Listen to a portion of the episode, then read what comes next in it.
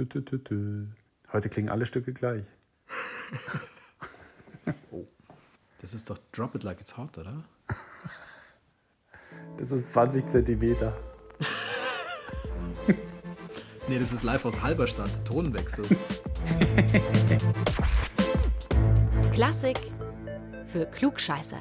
Hallo und herzlich willkommen zu Klassik für Klugscheißer, dem malerischen Podcast von BR Klassik. Diesem Bild von einem Podcast, diesem ach, Ich bin Uli recht. Kandinsky Knapp. Ha, Uli Kandinsky Knapp. Da bin ich Lauri Rembrandt Reichert. Oh. Ihr habt es vielleicht schon leicht am Horizont schimmern sehen. Äh, wir führen heute zwei Künste zusammen, nämlich die Leinwand mit dem Notenblatt, den Pinsel und den Bogen, die Farben und die Töne. Angefangen übrigens mit der Vertonung von Bildern hat ein Romantiker, was auch sonst, der Franz Liszt war es im Übrigen, der äh, hat ja mal eine Italienreise gemacht, wie alle Großen ja mal eine Italienreise gemacht äh, haben, die was auf sich gehalten haben, von Goethe angefangen. Ähm, und bei denen heißt es eben Italienreise und nicht wie bei dir irgendwie, Uli fährt nach Caorle, macht Italienurlaub. Urlaub. Urlaub in Italien. Genau, das hat Franz Liszt gemacht. ja, das ist, das ist, ein altes Stück von Franz Liszt. Und als er Urlaub in Italien gemacht hat, da hat er Raffaels Gemälde Lo Sposalizio della Vergine gefunden. Also er hat sich gefunden, er hat es natürlich in einem Museum gesehen und da fand er es so toll, dass er es 1839 zum Teil seines Klavierzykluses Année de Pèlerinage gemacht hat. Klingt so.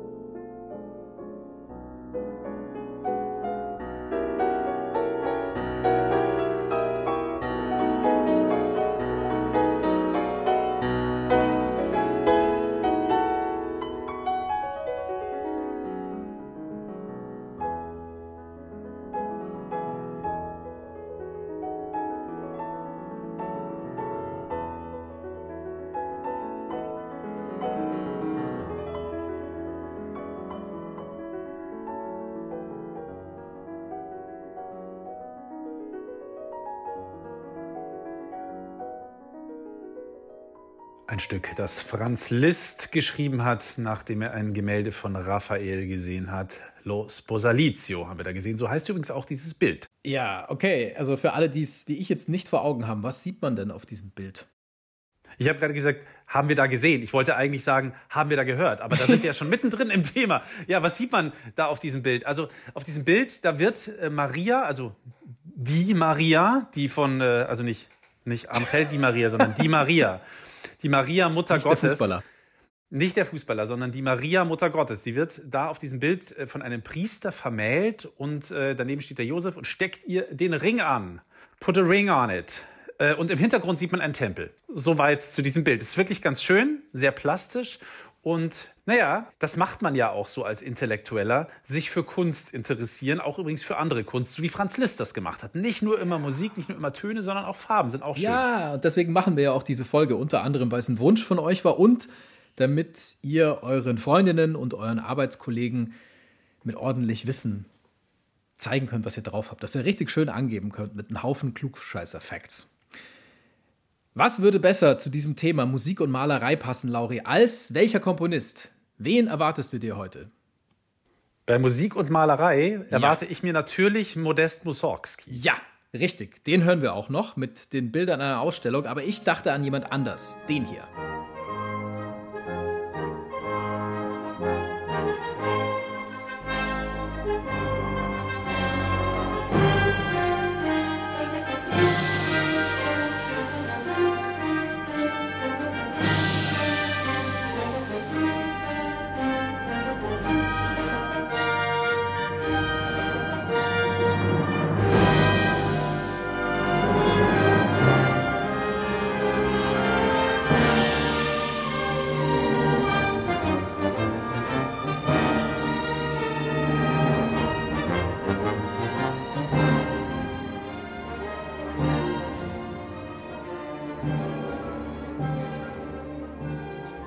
Natürlich, Gustav Mahler.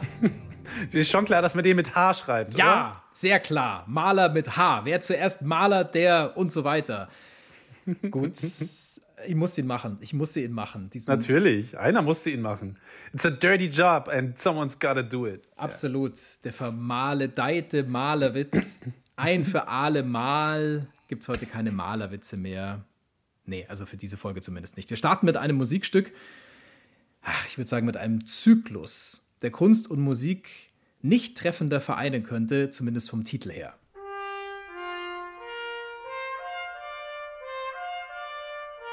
Da ist er doch.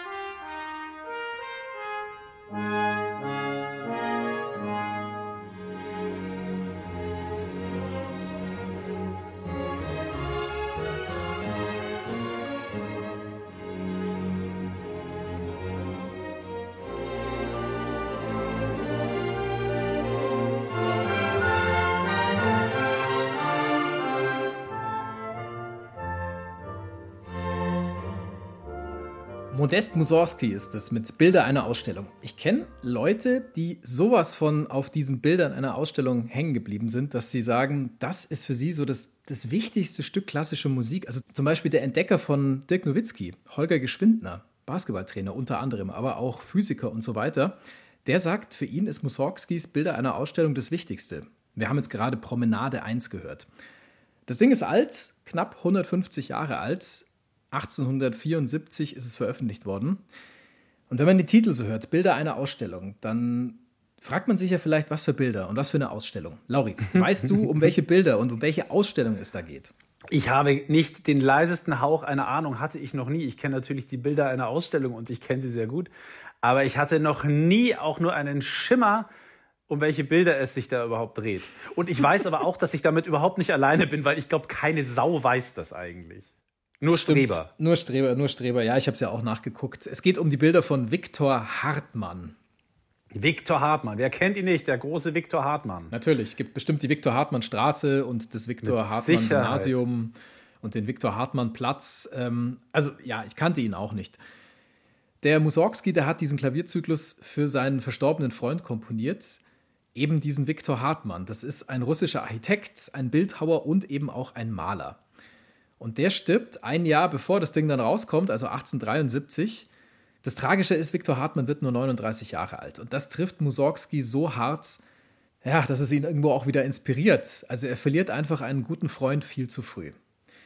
Kurze Zeit später, also nach dem Tod, da veranstaltet ein anderer Freund von Mussorgsky, der Kunstkritiker Wladimir Stasov, im Sommer 1873 eine Ausstellung, und zwar mit den Werken von Hartmann. Da sind zu sehen Zeichnungen und Aquarelle aus der Zeit, in der Hartmann in Europa war. Also der war da länger, hatte einen längeren Aufenthalt. Es sind auch architektonische Entwürfe dabei und Skizzen für Bühnenbilder und Kostüme. Insgesamt ziemlich viel, etwa 400 Werke. Mussorgsky, der wandelt da so durch, er schaut sich das alles an und dann entwickelt er ein Konzept. Er vertont den Besuch eines Ich-Erzählers, der durch die Galerie geht und sich diese Bilder anschaut. Also quasi er selber. Er vertont sich selber. Das ist ein ganz schönes Konzept, wie man Musik und Malerei miteinander vereinen kann, finde ich. Lustig an der ganzen Sache ist, dass die Musik wesentlich berühmter ist als die echten Bilder dieser Ausstellung, weil ich glaube, wir haben es ja gerade schon gehört, Viktor Hartmann ist uns heute kein Begriff mehr. Stimmt, aber er ist sozusagen äh, posthum noch zu Ruhme gekommen, nachdem sein guter alter Buddy Modest Mussorgsky seine Bilder vertont hat. Das geht natürlich auch andersrum übrigens, also nicht wie gerade ein Klavierzyklus, der auf Bildern basiert, sondern ein Bilderzyklus, der nach Liedern gepinselt worden ist. Die Rede ist in diesem Fall jetzt zumindest von Max Klingers Bilderzyklus Brahms Fantasie aus den Jahren 1888 bis 93 und dieser Bilderzyklus Brahms Fantasie hat wiederum ein fettes Like von Johannes Brahms, Mr. Bart 1885 himself bekommen. Also quasi das Like wurde wieder zurückgegeben, ein Like-Kreis, wenn man so will. äh, bei Brahms hat das wiederum so gut gefallen, dass er seiner guten Freundin beziehungsweise heimlichen Geliebten Clara Schumann in einem Brief Folgendes geschrieben hat. 41 Zeichnungen und Radierungen, denen Lieder von mir und schließlich das Schicksalslied zugrunde liegen, aber es sind nicht Illustrationen in gewöhnlichem Sinne, sondern ganz herrliche, wundervolle Fantasien über meine Texte. Und so klingt es, dieses dann zu Bild gewordene Schicksalslied, das übrigens wirklich so heißt. Opus 54 Johannes Brahms.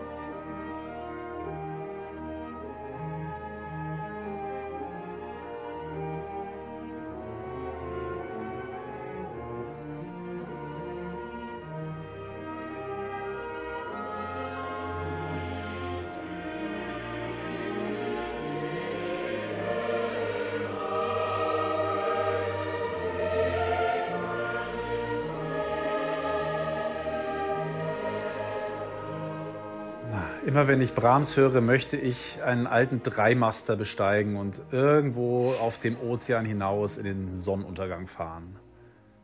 Kannst du verstehen? Wow. Ich sehe es gerade vor mir. Es ist wirklich so, ist, das macht Brahms mit mir, er, er macht mich zum Seemann oder so. Und was trinkst du dann für ein Bier dazu? Don't get me started. Ich, keine Ahnung. Degernseer Hales? Keine Ahnung. Ja, mach Werbung, ist okay. Ich dachte jetzt nichts in grünen Flaschen. Ähm, klingt gut. Genau, das gute alte Degernseer. Nee, aber jetzt hat es vermutlich auch der aller, aller, allerletzte kapiert. Heute die große Frage bei Klassik für Klugscheißer. Malerei und Musik. Wie hängen diese beiden Kunstrichtungen zusammen? Wie haben sie sich gegenseitig beeinflusst? Welcher Komponist hat sich von der Malerei inspirieren lassen? Welche Malerin und Maler vielleicht von der Musik? Und wo verschwimmen die Grenzen wie in einem Malkasten? Wenn jemand die Pinsel nicht in Terpentin ausgewaschen hat. Schade ist oh, natürlich, wir können, wir können euch die Bilder nicht so richtig gut zeigen hier im Podcast, aber wir können euch zumindest die Musik dazu vorspielen. Und das ist ja schon mal die halbe Miete. Und auch heute haben wir natürlich wieder mit Menschen gesprochen, die schlauer sind als wir, auch wenn es zugegebenermaßen sehr schwierig war, solche Menschen zu finden. Ich persönlich hatte die Ehre, mit Monika Fink-Naumann zu sprechen über die Wechselbeziehung zwischen Musik und Malerei da kennt sie sich nämlich aus wie eigentlich niemand anders auf der Welt oder zumindest wie niemand anders in unseren Breiten, denn Monika Fink-Naumann hat die Datenbank Musik und Malerei ins Leben gerufen und ich muss sagen, mehr Referenz für diesen Podcast geht ja eigentlich fast gar nicht, als wenn man so eine Datenbank gründet. Ich habe mit Johannes Voigt gesprochen von der Uni Bielefeld. Der ist Professor für Musikvermittlung und Pädagogik. Er beschäftigt sich mit bildender Kunst und mit Musik und besonders damit, was passiert, wenn Kinder und Jugendliche Musik machen zu Bildern. Kommt in der Forschung und der Lehre vor, in der Ausbildung von Lehrkräften auch. Er ist auch selber Komponist, das finde ich sehr interessant, und er hat auch schon zu Bildern komponiert, hat er mir erzählt. Lauri, ich starte mal rein mit einer Frage, die ich ihm auch gestellt habe. Ich möchte wissen, du erinnerst dich ganz sicher an deine Schulzeit und da auch hm, an den ja. Kunstunterricht, weil Kunst macht ja mir entweder sehr viel Spaß oder man kann es halt überhaupt nicht ertragen. Ja. Hast du auch mal die Aufgabe bekommen, dass der Lehrer sagt, die Lehrerin, ich mache euch jetzt Musik an und ihr malt ganz einfach dazu, was euch so in den Sinn kommt? Puh, also ich kann mich nicht erinnern. Also weder Herr von Ribbeck noch Frau Tiersch, das waren meine einzigen beiden Kunstlehrer in meinem Leben, haben so etwas mit uns gemacht. Zumindest entsinne ich mich nicht mehr, was ich eigentlich ganz schade finde, weil, weil da könnte man ja theoretisch eigentlich alles machen, kannst alles hinmalen. Also ich muss ehrlicherweise sagen, ich kann mich da auch nicht dran erinnern, obwohl bei mir in der Schule Musik und Kunst eine große Rolle eingenommen haben. Aber ich habe es von anderen gehört, dass es bei denen so war. Also dieser Auftrag hier Musik und ihr malt jetzt mal da mhm. was dazu. Aus heutiger Sicht, da kann man schon sagen, naja, da machen sich Lehrerinnen und Lehrer schon einfach. Einfach mal ihren Schülerinnen und Schülern was vorspielen, damit man dann so eine ganz entspannte Stunde hat. Also, das wollte ich unter anderem von dem Fachmann Johannes Voigt wissen, wie das ist, wenn Schülerinnen und Schüler zur Musik malen müssen. Ist es für die Lehrkräfte dann wirklich reine, chillige Zeit, in der sie wenig machen müssen?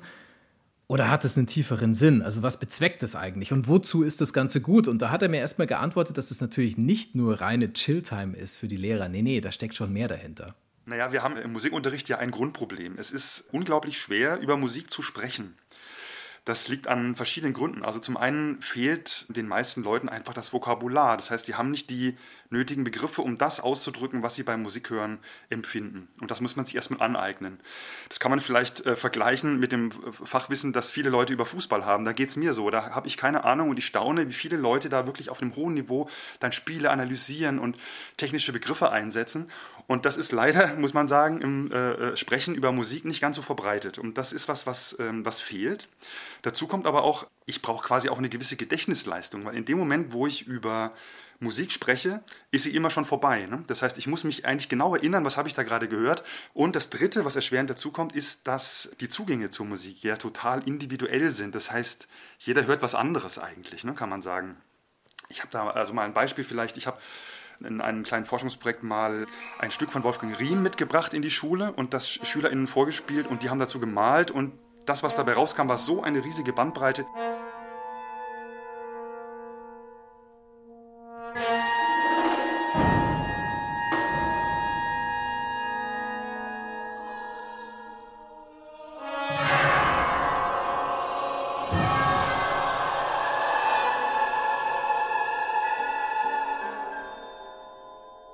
Manche haben an ein Gewitter gedacht, andere fühlten sich an einen Fiebertraum erinnert, manche haben an einen Horrorfilm gedacht, eine Person hat ein Beziehungsdrama äh, assoziiert. Also unterschiedlichste Sachen, die die Leute gehört haben. Und man kann sich vorstellen, dass es das natürlich schwer macht, wenn man dann im Anschluss über das Gehörte sprechen soll. Und jeder hat eigentlich äh, was anderes gehört, sag ich mal, ne, zugespitzt. Und da ist eben Malen ein ganz praktischer und nicht nur praktischer, sondern äh, effektiver und guter Zwischenschritt.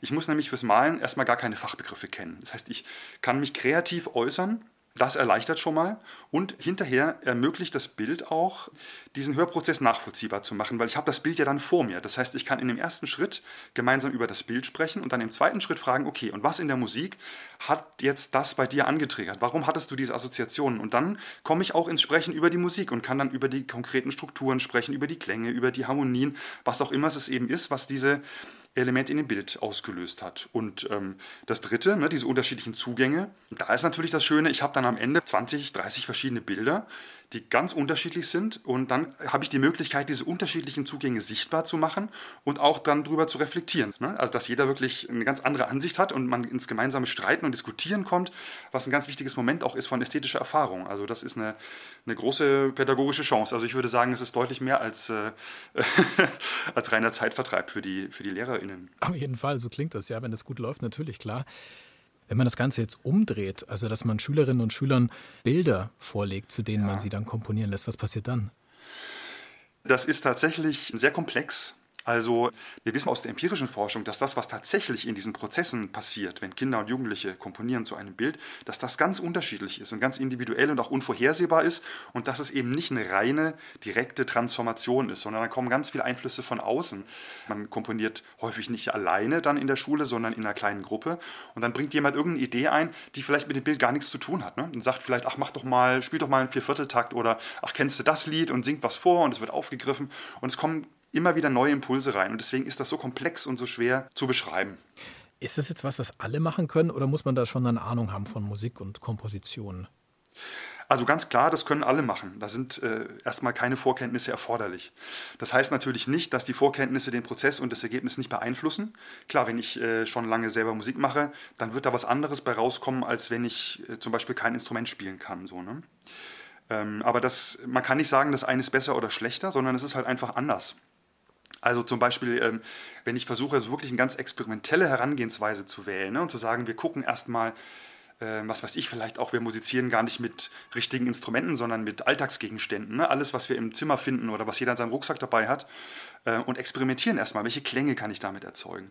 Da ist es überhaupt keine Hilfe, wenn ich schon seit äh, fünf Jahren Geige spiele, sag ich mal. Ne? Das hilft mir in dem Moment überhaupt nicht weiter. Und das ist auch das Gute. Das heißt, unabhängig davon, wie lange ich schon Musik äh, mache, kann ich gemeinsam in so einen Prozess einsteigen. Und das ist erstmal gut. Und was auch spannend ist, finde ich, ist, dass gerade bei den jungen SchülerInnen, also in der Grundschule, dass das da besonders gut funktioniert. Ne? Gerade dieses ähm, Komponieren zu Bildern, weil natürlich diese Bilder so einen ganz assoziativen Zugang ermöglichen, den man auch äh, sehr gut mit, äh, auch schon mit jungen Kindern machen kann. Und die sind einfach auch noch äh, ja, total offen. Ne? Da gibt es noch keine, keine Vorbehalte oder keine, keine musikalischen Präferenzen. Die lassen sich erstmal ganz offen auf solche Prozesse ein. Ah, das ist ja schön zu hören. Mhm. Aber gibt es dann trotzdem irgendwelche ja, Prinzipien oder Muster, die sich immer wiederholen? Äh, ja, interessanterweise greifen Kinder und Jugendliche schon auch gerne auf bestimmte musikalische Formen zurück, die man natürlich kennt. Ne? Das ist ja nicht ganz überraschend. Ähm, und es gibt anscheinend auch so musikalische Verläufe, die einem irgendwie, ja, die einem einfach sehr, sehr naheliegend sind, die einem fast schon in die Wiege gelegt zu sein scheinen. Also Beispiel, wir fangen leise an, wir werden lauter zu Mitte hin, dann werden wir wieder leise und am Ende hauen wir nochmal auf die Pauke und machen nochmal einen schönen lauten Schluss. Zu welchem Bild würdest du denn gerne mal was komponieren? Also auf jeden Fall zu einem Bild, was ich noch nicht kenne. Weil wenn man ein Bild schon länger kennt, dann ähm, ja, hat man schon so seine vorgefertigte Interpretation vielleicht. Also am besten wäre wirklich ein Bild, sich vor ein Bild zu setzen, das mir völlig fremd ist und dann zu gucken, was es mit einem macht und sich auf so einen, auf so einen Dialog mit dem Bild einzulassen. Dialog mit Bild, das klingt sehr schön. Wäre es dann auch eine Möglichkeit, sich tatsächlich in ein, sagen wir, ein Museum zu setzen, vielleicht mit moderner Kunst, mit Sachen, die man noch nicht kennt, weil sie einfach sehr neu sind und da mal zu versuchen, so ein bisschen vor sich hin zu komponieren? Auf jeden Fall. Also ich mache das regelmäßig mit äh, Studierenden. Ich würde es jetzt noch nicht komponieren nennen, sondern vielleicht erstmal improvisieren. Ne? Aber dieses einfach mal vor Bilder setzen, mit Instrumenten im Museum dazu zu improvisieren, das ist eine ganz tolle Übung. Das äh, machen wir tatsächlich häufiger und äh, es macht immer sehr viel Spaß und die Ergebnisse, die rauskommen, sind auch ja, häufig sehr beeindruckend. Und geht es dann in Richtung klassischer Musik, was da rauskommt, oder ist das ist das was ganz anderes? Ist das auch mal, was ich Jazz oder geht es vielleicht sogar in eine Pop-Richtung? Das hängt auch immer davon ab, was die Studierenden so mitbringen für Erfahrungen. Also sehr häufig sind's schon, ist es schon eher so eine experimentelle neue Musik, ne? so von so einer Klangforschung ausgehend zum Beispiel. Aber es kann schon auch, wenn das Leute sind, die, die selber eher so im Jazz zu Hause sind, dann kann es schon gut sein, dass dann auch diese Jazz-Einflüsse dann auch mit mit in die Stücke kommen. Also jedes Bild bietet ja auch unterschiedliche Anknüpfungspunkte. Hm? Dann kann ich gucken, äh, interessiert mich eher so das Material, vielleicht, wenn es eine Collage ist, ne? da sind vielleicht, äh, ist vielleicht nicht nur ein Stück Papier, sondern da ist da vielleicht auch Pappe dabei oder Holz oder andere Materialien, interessiert mich das eher oder die Farbigkeit oder wie das Bild aufgebaut ist. Ne? Wenn das vielleicht auch eine konkrete Darstellung hat, dass man was erkennt, eine Landschaft oder Figuren, dann kann ich darüber nachdenken, ne? wie könnte ich das in Musik übersetzen. Also es gibt ja ganz, ganz, ganz viele Anknüpfungspunkte, die ich beim Improvisieren oder Komponieren bei solchen Bildern benutzen kann. Kannst du ein Beispiel machen? Also ein Bild, das vielleicht viele Menschen kennen und was dann da Studierende zum Beispiel oder vielleicht auch du selber für Musik dazu komponiert hast? Also als Beispiel vielleicht, wenn ich mir den Schrei vorstelle von Edward Munk, ne, das wäre vielleicht ein ganz berühmtes Beispiel. Da könnte ich zum einen könnte ich mir einfach nur diese Figur, diesen Gesichtsausdruck angucken ne, und schauen, was ist das für eine Emotion, die da ausgedrückt ist. Und dann kann ich versuchen, diese Emotion mit musikalischen Mitteln darzustellen. Ich könnte aber auch gucken, ringsrum, da sind ja auch äh, ganz expressive Farben. Ne? Ich könnte mir auch das angucken und mir ähm, zum Vorbild nehmen und gucken, ob ich was Ähnliches mit Klängen machen kann. Oder ich könnte mich fragen, dieser Person, die da steht und schreit, was ist der vielleicht vorher passiert oder was passiert der vielleicht danach? Könnte mir eine Geschichte dazu überlegen, ne? die diese, diese Situation, die ich auf dem Bild sehe, eingebettet ist und könnte versuchen, diese Geschichte mit musikalischen Mitteln zu erzählen wenn wir jetzt mal ganz platt sagen, die Mona Lisa oder irgendwas, was wirklich viele Menschen kennen. Vielleicht gibt es da ein Beispiel, wo du dann auch wirklich sagen kannst, was für eine Musik rauskam am Ende. Ich, ich nehme tatsächlich nicht so gerne so bekannte Bilder, weil das Problem bei bekannten Bildern ist, da hat man halt auch schon so seine, seine Meinung. Wenn ich jetzt sage, ich nehme die Mona Lisa, dann wissen alle, oh, das Lächeln, das ist ja nur ganz bekannt und diese, diese Asymmetrie, dass die linke Gesichtshälfte und die rechte, ne, dass das so verschiedene Gesichtsausdrücke sind oder neuerdings auch mit dem Kartoffelbrei und so. Da gehen gleich so viele ähm, Filme im Kopf los bei so einem bekannten Gemälde, dass ich das eher vermeide und eigentlich ganz bewusst Gemälde nehme, die man noch nicht kennt, weil man dann einfach ganz unvoreingenommen äh, rangehen kann. Gab es irgendwas anderes zuletzt, was du mit deinen Studierenden vielleicht gemacht hast? Was ich sehr gerne benutze, sind Bilder von Yves Tanguy. Das ist ein französischer Surrealist und der hat so surrealistische Landschaftsbilder gemalt, die so an der Grenze sind zwischen Abstraktion und Gegenständlichkeit. Das heißt, wenn man will, kann man darin eine Landschaft sehen, aber da muss man genau gucken. Man kann darin auch einfach nur Farben und Formen sehen, ganz abstrakt, ne? ohne sich irgendwas Konkretes vorzustellen. Und das finde ich besonders interessant, weil es so viele Deutungsmöglichkeiten zulässt. Und das habe ich schon mit Kindern gemacht, mit Jugendlichen und auch mit Studierenden. Und das ist total spannend. Also beim letzten Projekt mit Kindern haben relativ viele dazu ein Meer assoziiert und Tiere, die in dem Meer rumschwimmen. Und andere haben daraus aber auch eine äh, ja, fast schon gesellschaftspolitische äh, Komposition gemacht und haben da keine Tiere gesehen, sondern Müll, der ins Meer geschmissen wird und haben dann ein Stück gemacht, das den Weltuntergang beschreibt, als Folge der Umweltverschmutzung und des Klimawandels und haben dann also musikalisch dargestellt, wie die, die Meere immer verschmutzter werden, wie dann die Welt untergeht und dann noch diesen Zustand versucht, auch musikalisch umzusetzen nach dem Weltuntergang, was dann also danach passiert. Das fand ich auch ein besonders spannendes Stück. Absolut, ja. Wenn wir es nochmal umdrehen, also das klassische Malen zur Musik, ja. Ähm, vielleicht hast du da auch noch ein Beispiel. Gleiches Problem mit den bekannten Stücken. Also ein Beispiel hatte ich am Anfang erzählt, das war das mit dem Wolfgang Riem, ne? ne wo manche dann eben Gewitter oder, oder Horrorfilme so assoziiert haben. Ne? Das wäre so ein Beispiel. Also ich versuche auch ganz bewusst beim Malen zu Musik auch eigentlich Musik zu nehmen, die nicht so bekannt ist. Also wenn man äh, in Grundschulen geht, hat man häufig äh, dieses Phänomen, dass ganze Wände mit Bildern verziert sind, die sehr, sehr ähnlich aussehen. Ne? Das sind häufig gegenständliche Bilder wo man dann schon merkt, okay, der Impuls zum Malen dieser Bilder war so gestaltet, dass der Weg so ein bisschen vorgezeichnet war. Ne? Und das passiert halt, wenn ich, äh, wenn ich ein Musikstück nehme, sowas wie Peter und der Wolf, das eben schon so ganz, ganz viele konkrete inhaltliche Dinge vorgibt.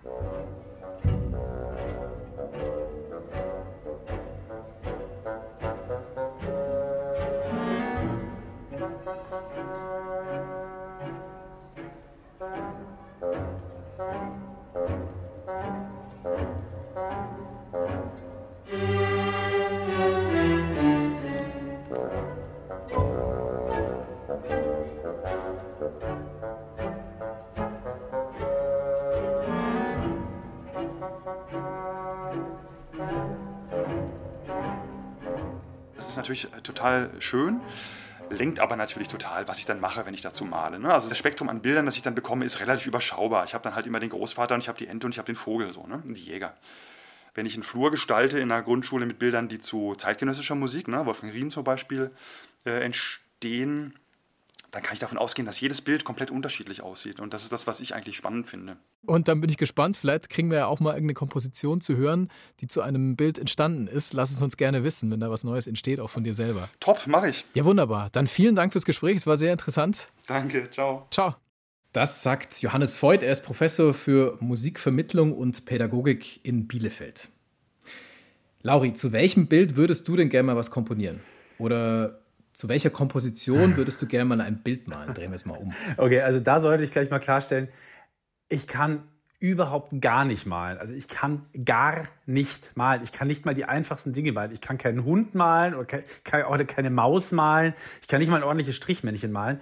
Das ist wirklich sehr, sehr peinlich, aber da fehlt mir komplett das Auge und die Fähigkeit.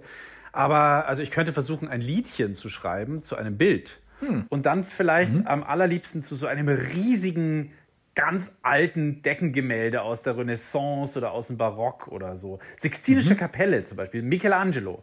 Damit könnte ich umgehen. Menschen mhm. mit Augen und mit Köpfen und Dinge, die da so real abgebildet sind und nicht irgendwelche Sachen, die ich mir irgendwie erahnen muss. Und du? Ja, ähm, okay, wenn ich so eine Frage stelle, dann muss ich auch eine Antwort geben. Richtig. Äh, verdammt, es kommt immer alles zurück. Also bei mir wäre es wahrscheinlich eher so Action Painting. Und jetzt, wo ich gerade dieses Wort Action Painting sagt, habe ich so das Gefühl, dass ich das vielleicht doch mal in der Schule gehört habe. Also Musik hören und dann malen. Also wir haben mal so Jackson Pollock-mäßig wirklich aufs Blatt, naja, äh, spritzen sollen mit unseren Farbmalkasten und so weiter. Und es kann sein, dass da Musik lief. Ich weiß es nicht mehr. Ja, aber ich glaube, bei mir wäre es eher so was wirklich wilder Ausdruck, sehr unkoordiniert und für sehr viel Interpretation danach offen. So würde mein Bild ausschauen. Und was ich dazu komponieren würde, ach Gott, ja, keine Ahnung. Also, ich glaube, es wäre eine ziemliche Klangwüste. Okay, dann, dann sollten wir beide uns noch mal überlegen, ob wir das machen wollen. Ich gebe äh, dir mal ein Beispiel, wo zwei wirkliche Könner am Werk waren und das gemacht haben. Ja, ist besser. Nämlich, genau, nämlich Kandinsky und Schönberg. Der gute Wassili Kandinsky, der war 1911 nach einem Konzert von Schönberg so inspiriert, dass er versucht hat, die Musik von Schönberg nachzukomponieren. Also quasi das Unkonventionelle daraus zu schälen, das Atonale, die neue Harmonik, die man ja so noch nicht kannte, äh, von Schönberg in seine Malerei mit reinzunehmen. Und ja, also er war in, in einem Schönberg-Konzert, in einem inspirierenden, und zwar in München. Am 2. Januar 1911 war Wassili Kandinsky in München im Jahreszeitensaal und hat sich da Schönbergs Streichquartett Nummer 2 Opus 10 angehört und auch die Klavierstücke Opus 11. Und was er gehört hat, war ungefähr das hier.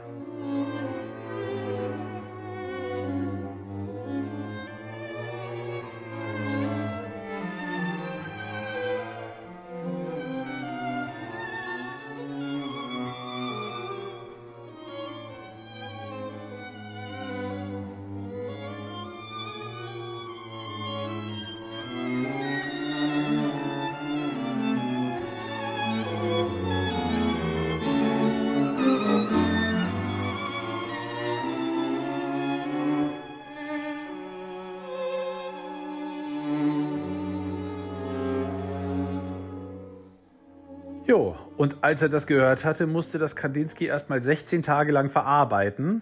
Ja, und als er es dann am 18. Januar 1911 verarbeitet hatte, hat der gute Kandinsky dem Schönberg einen Fanbrief geschrieben. So eine richtige Fanpost, aus der ich jetzt gerne zitiere. Sehr geehrter Herr Professor, entschuldigen Sie bitte, dass ich ohne das Vergnügen zu haben, Sie persönlich zu kennen, einfach an Sie schreibe. Ich habe eben Ihr Konzert hier gehört und habe viel wirkliche Freude daran gehabt. Sie kennen mich, das heißt meine Arbeiten natürlich nicht, da ich überhaupt nicht viel ausstelle.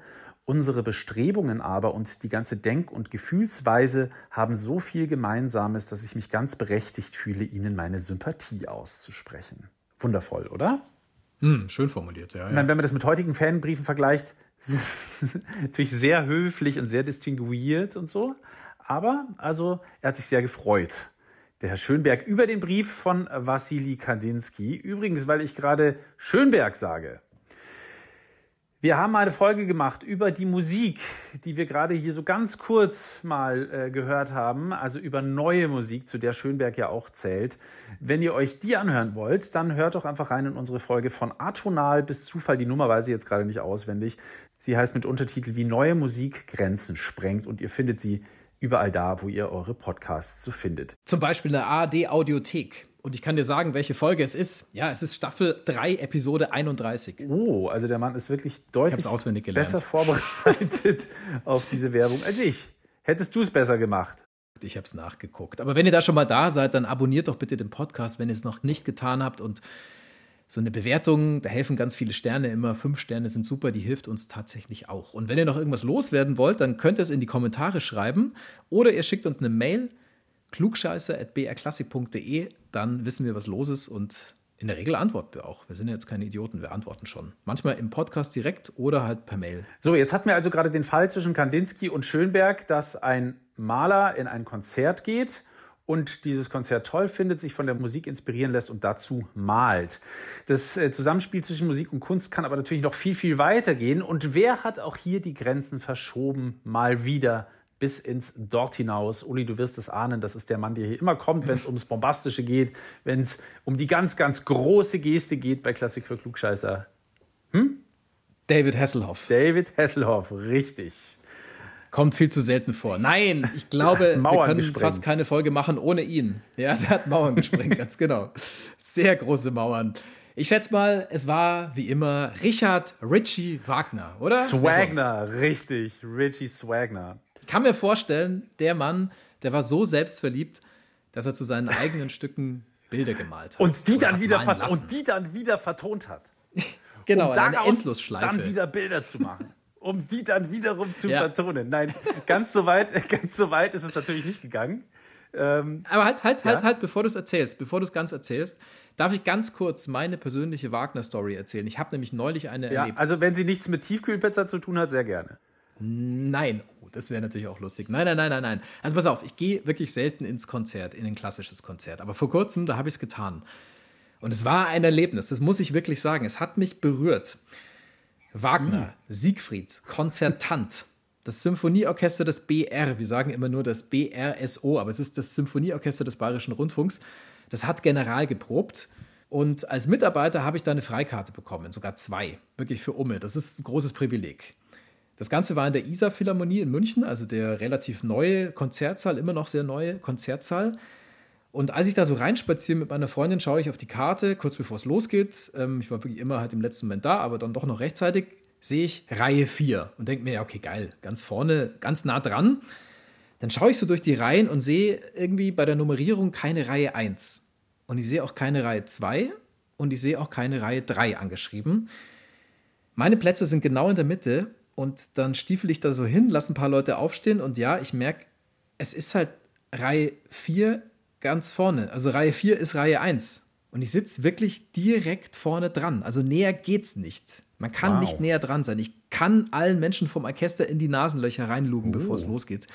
Und ich habe zuerst das nicht ganz glauben können und dann habe ich mir gedacht, ja, ist eigentlich mega, oder? Habe angefangen, Selfies mit dem Orchester kurz bevor es losgeht zu schießen. Meiner Freundin war es urpeinlich und sie hat nur gesagt, das, das kannst du nicht machen. Wir sind hier in einem klassischen Konzert. Ja, und dann habe ich aufgehört mit den Selfies, als die Erscheinung war, nämlich Sir Simon Rattle, der Dirigent ist erschienen in schwarzen Adidas-Sneakern. Ganz leger, ein frisch gebügeltes Hemd und eine sehr lockere Hose. Es ist ja Probe. Es ist noch kein Konzert in dem Sinne, aber tatsächlich ist es natürlich ein, ein richtiges Konzert. Es wurde auch mitgeschnitten. Die Hütte ist voll und recht schnell treten dann auch die ersten Sänger auf. Also zuerst nur Musik und dann kommt ein Sänger nach dem anderen.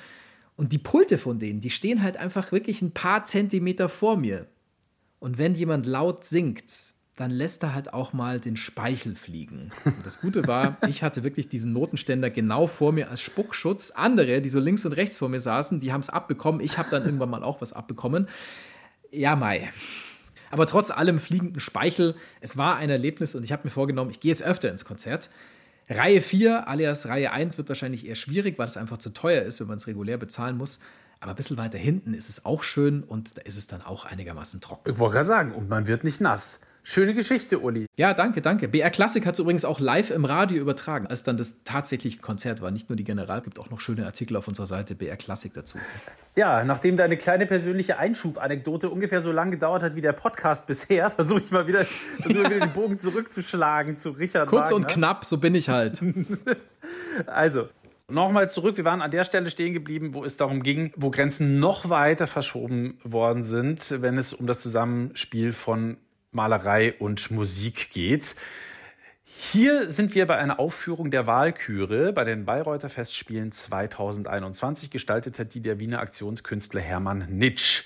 Der ist so in den 70er Jahren berühmt geworden für Bilder mit Tierblut und eben auch für sogenannte Schüttbilder. Und zumindest dem Schütten ist er in der Wahlküre treu geblieben.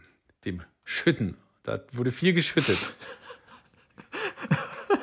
Hat er sich einen hinter die Binde geschüttet oder was hat er genau nein, nein, gemacht? nein, nein. Alle Musiker mit Blut übergossen oder so, so, was, was denn? Ich kann es mir nicht So vorstellen. Carrie, so Carrie-mäßig, Stephen King, da wird doch auch dann am Schluss die Arme mit Schweineblut übergossen. Egal. Also nee, ganz so krass war es nicht. Also die Aufführung war praktisch halb konzertant.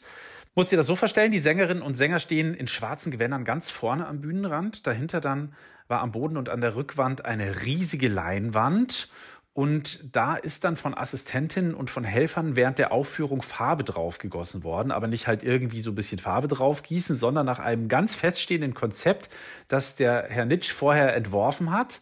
Der saß natürlich auch da während der Aufführung in der Seitenbühne und hat den Leuten auf der Bühne per Knopf im Ohr Anweisungen gegeben, wann welche Farbe wie wohin zu schütten ist.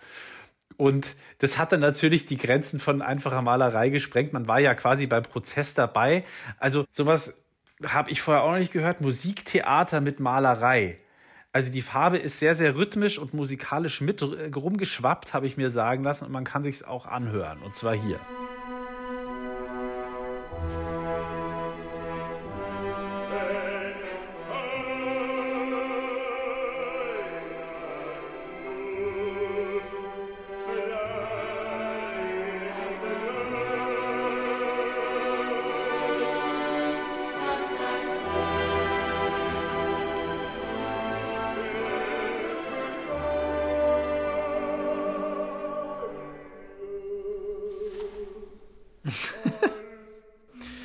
Wie fand dann das Publikum die ganze Geschichte? Ja, also ich weiß nicht, wie immer halt irgendwie, die, die einen hat es gestört, andere haben sich gedacht, Mai ist halt Kunst. Andere haben sich dann halt gedacht, geil, das ist Kunst. Also wie so Reaktionen halt sind bei sowas. Ich hätte wahrscheinlich zu denen gehört, die sich gedacht haben, geil, weil was komplett anderes habe ich auch noch nicht gesehen. Ähm, aber es geht auch noch ganz anders. Man kann auch die Wucht eines Bildes vertonen.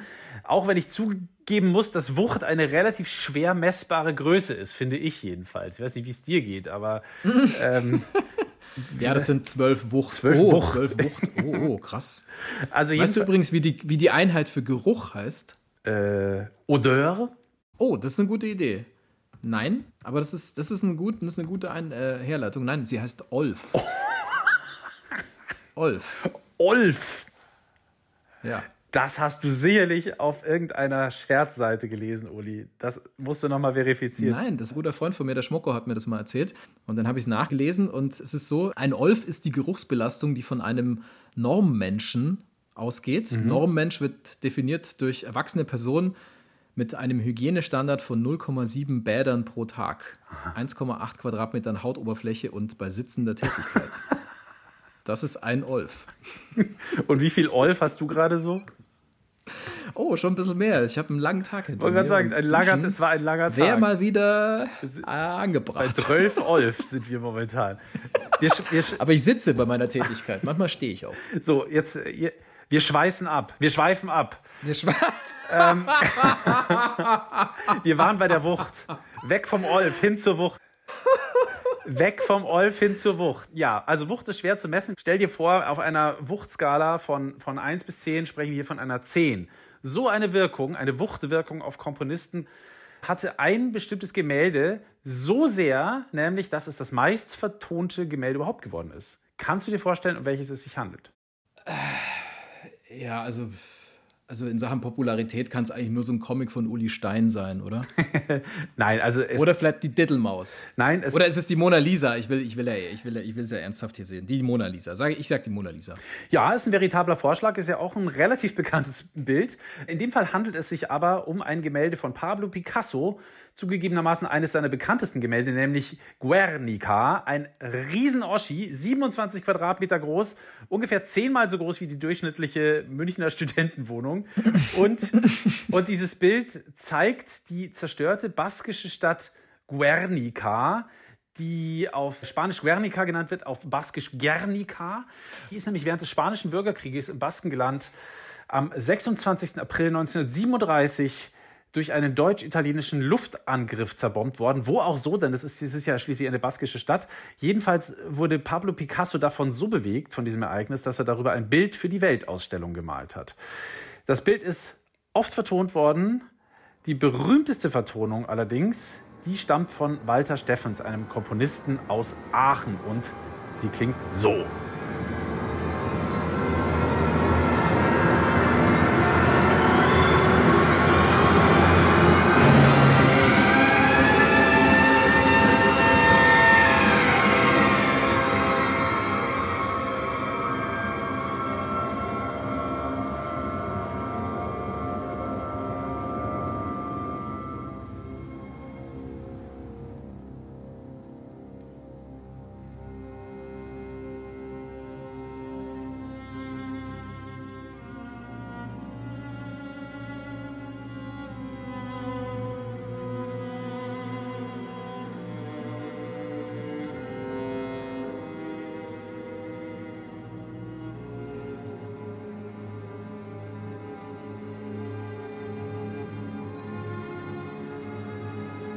Klingt kurz wie so eine Sirene. Also wie ein echter Luftangriff. Greislig. Also ein bisschen wie Horrorfilmmusik.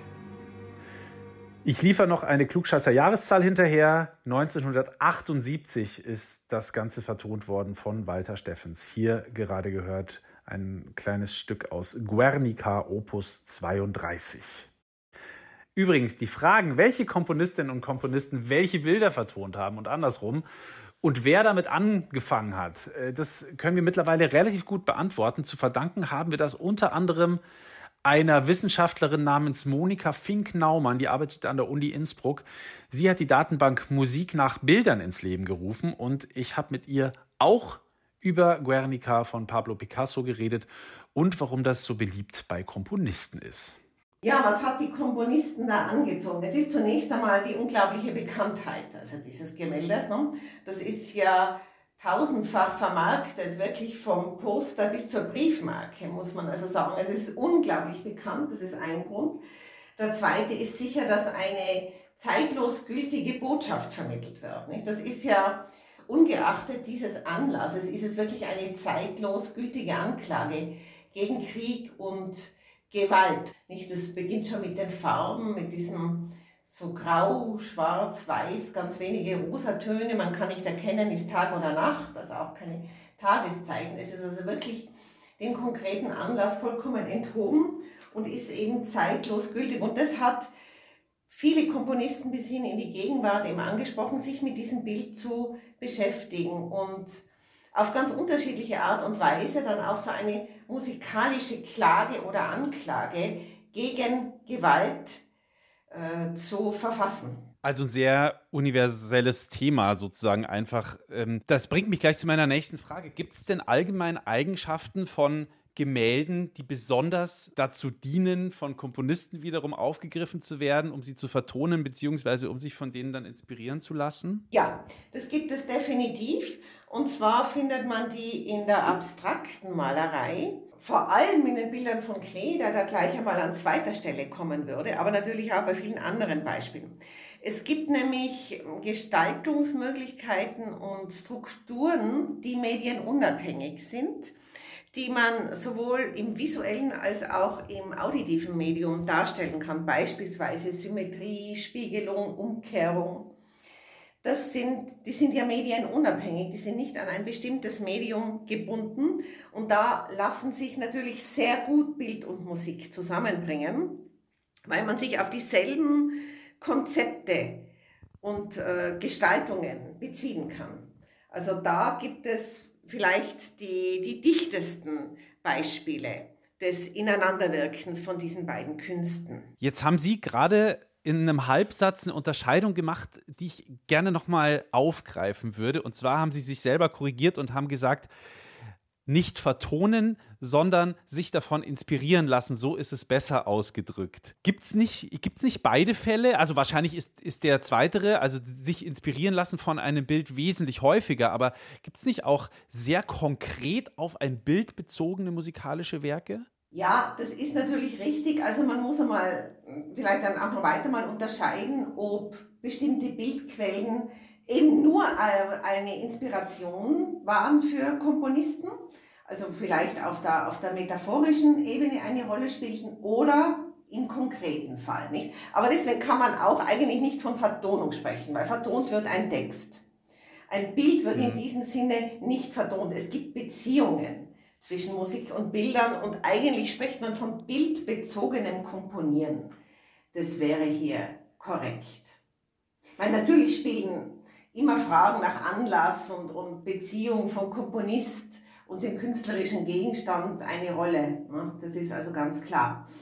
Und wie gesagt, also es kann nur eine metaphorische Ebene sein, eine Inspirationsquelle oder eben ästhetisch essentiell, wo wirklich dieser, dieses Bild, dieses Außermusikalische, die musikalische Gestaltung, die Kompositionsidee, das Gesamte mitbestimmt oder vielleicht auch für einzelne musikalische Parameter. Ich würde da zweifelsohne Kompositionen erwähnen, die sich auf Bilder von Paul Klee beziehen.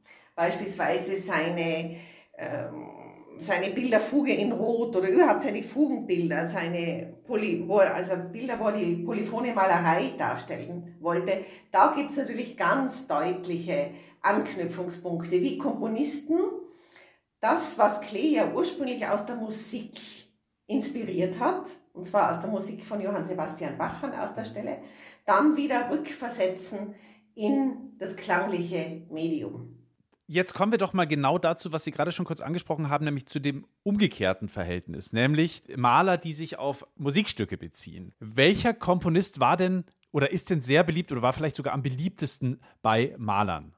Es gibt da auch wieder ganz unterschiedliche Zugänge. Ich würde da jetzt nicht so einen Namen nennen würden, mhm. sondern wenn man vielleicht einmal, vielleicht einmal zwei, sagen wir so, zwei ganz unterschiedliche Komponisten aus dem 20. Jahrhundert, zweifelsohne Arnold Schönberg und auf der anderen Seite Johann Sebastian Bach. Und wenn man jetzt zum Beispiel diese Beziehung Schönberg-Kandinsky, also Wassily Kandinsky, der ja Schönberg kannte, die waren befreundet, glaube ich sogar, oder? Genau, genau. Und mhm. die sich wirklich gegenseitig beeinflussten und haben und die aus ihren Ideen heraus neue Zugänge zur Kunst erschließen wollten. Ne?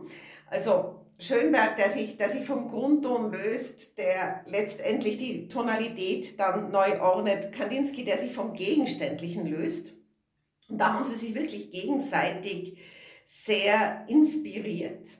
Dazu kommt noch, dass Kandinsky ja Synästhetiker war, also auch Farben gehört hat. Das kommt mhm. da noch dazu. Also da hat man diese Beziehung. Während für andere Bauhauskünstler, also für Feininger beispielsweise oder eben Paul Klee, ganz zweifelsohne die Musik des 18. Jahrhunderts an erster Stelle stand und da im Johann Sebastian Bach.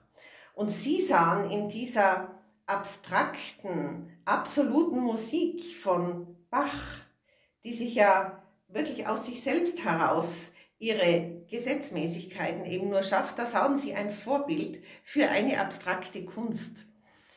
Also wirklich so eine Anziehungskraft, dass man sich vom Gegenständlichen löst in der bildenden Kunst und dann eben zu, zur abstrakten Kunst hinkommt. Da war die Musik zweifelsohne ein Vorbild. Sie haben gerade den Synestheten äh, Kandinsky angesprochen es gibt ja auch so schöne verbale Überschneidungen, zum Beispiel Klang, Farbe und Farbklang. Also der eine Begriff aus der Musik, der andere aus der bildenden Kunst. Ähm, das sind ja Begriffe, die wirklich darauf hinweisen, dass Klänge und Farben Gemeinsamkeiten haben. Vielleicht nicht nur für Leute, die synästhetisch veranlagt sind. Ähm, wie, wie viel hat denn beides wirklich gemeinsam? Ja, man muss nur aufpassen, dass man da nicht in so oberflächliche Analogien kommt, die ja schon Theodor Adorno so kritisiert hat, dass man einfach so vergleicht. Nicht eine Klangfarbe ist natürlich etwas anderes als eine Farbe im Bild. Ja. Aber im Bereich der Strukturen gibt es zweifelsohne Analogien. Nicht? Ich meine, ich kann eine, eine Polyphonie bildlich darstellen, als eine Gleichzeitigkeit im Räumlichen. Das ist nicht nur etwas, was auf die Musik bezogen ist. Ne? Und da gibt es ganz äh, gute und eindringliche Möglichkeiten des Ineinanderwirkens von, von diesen beiden Künsten. Oder vielleicht noch ein bisschen banaler ausgedrückt jetzt von mir als Laie, zumindest auf dem Gebiet der, der Malerei. Ich kann mir schlecht vorstellen, dass ein ein Bild, ein Gemälde, das von einem sehr düsteren Musikstück äh, inspiriert worden ist, in strahlend hellen, gelben, orangenen und so weiter Farben daherkommt. Genau, das muss man schon sagen, ja. ja. Und natürlich spielen Farben oder überhaupt hell-dunkel-Wirkungen das ist natürlich etwas, was übertragbar ist auf die Musik. Nicht? Und was man bei allen Kompositionen findet, die sich beispielsweise auf Rembrandt beziehen. Nicht? Da hat natürlich diese, diese Lichteffekte, dieses Hell-Dunkel, das ist etwas, was auch klanglich sehr gut darstellbar ist.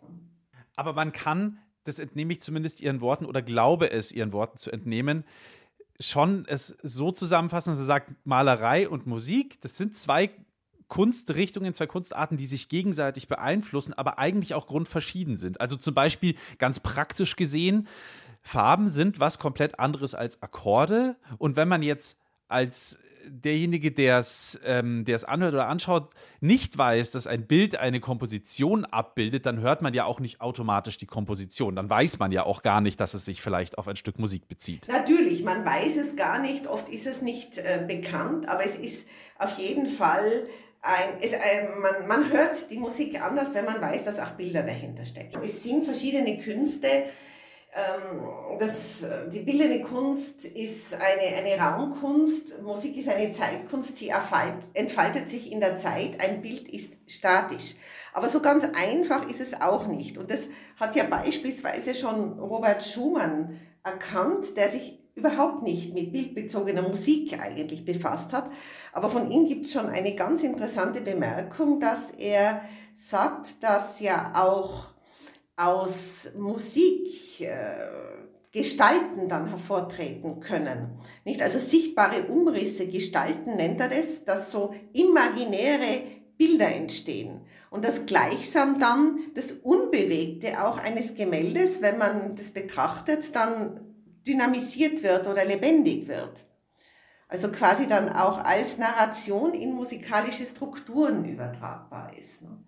Ja, Robert Schumann hatte ja sowieso eine sehr ausgeprägte äh, Fantasie. Ähm, man denke an Floristan und Eusebius. Ja, aber er spricht da wirklich etwas an, was ja dann in vielen Kunstrichtungen des 20. Jahrhunderts, braucht man nur Kinetismus um zu erwähnen, äh, selbstverständlich ist, nicht? Dass, also diese Dynamik, die auch aus einem ähm, vorgeblich statischen Bild entstehen kann. Ja, jetzt, jetzt haben Sie gerade vorhin von der Künstlerfreundschaft Kandinsky-Schönberg gesprochen. Man könnte noch eine andere nennen, Bach und Max Klinger, ähm, die ja auf künstlerischer Ebene jetzt nie direkt miteinander zusammengearbeitet haben. Also die saßen jetzt nicht in einem Zimmer und haben gesagt, spiel mal und ich male oder sowas.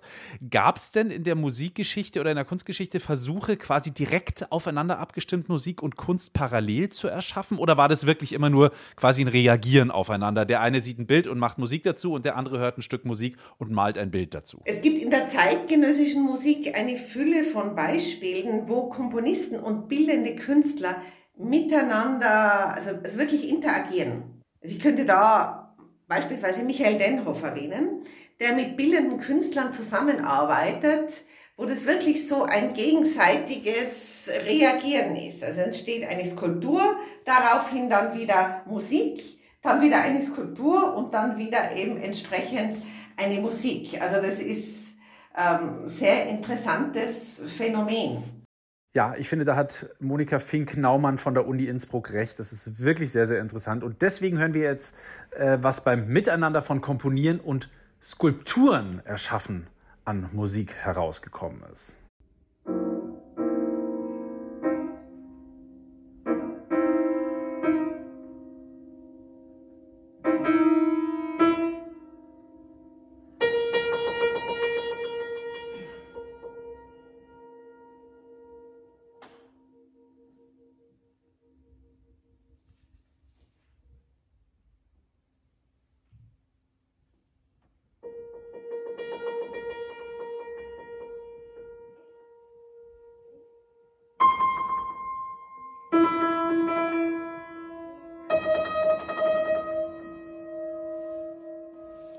Skulpturen 1 haben wir da gerade gehört von Michael Denhoff.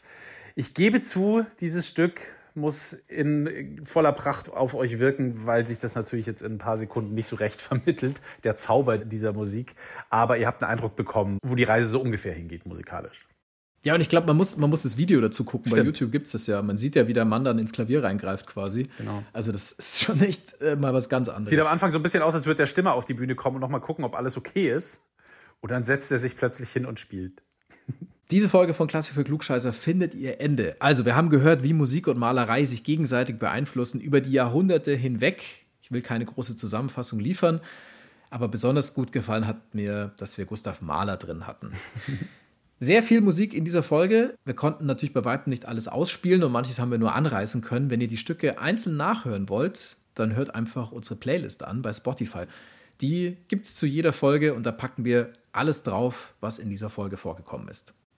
Ich will mir gar nicht ausmalen, was wir ohne unser Team wären. Ohne unser Team von Klassik für Klugscheißer. Also ziemlich sicher würden wir so eine Folge einfach nicht hinbekommen. Deswegen ganz großer Dank an unser Team. Bei dieser Folge ganz besonders an Antonia Goldhammer und Jan Limpert. Die haben nämlich die Produktion und die Redaktion dieser Folge übernommen. In der nächsten Folge von Klassik für Klugscheißer, da machen wir mal was ganz anderes. Wir wollen mal abseits der westeuropäischen Klassik uns umhören und beschäftigen uns mit einer anderen Musikkultur, nämlich mit persischer Musik.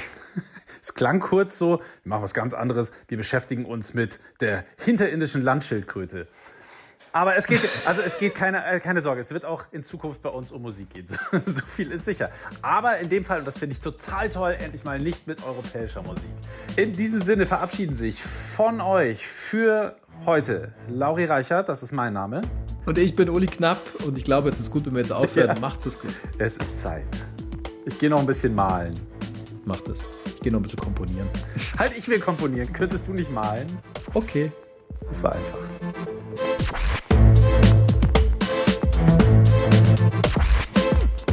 Klassik für Klugscheißer.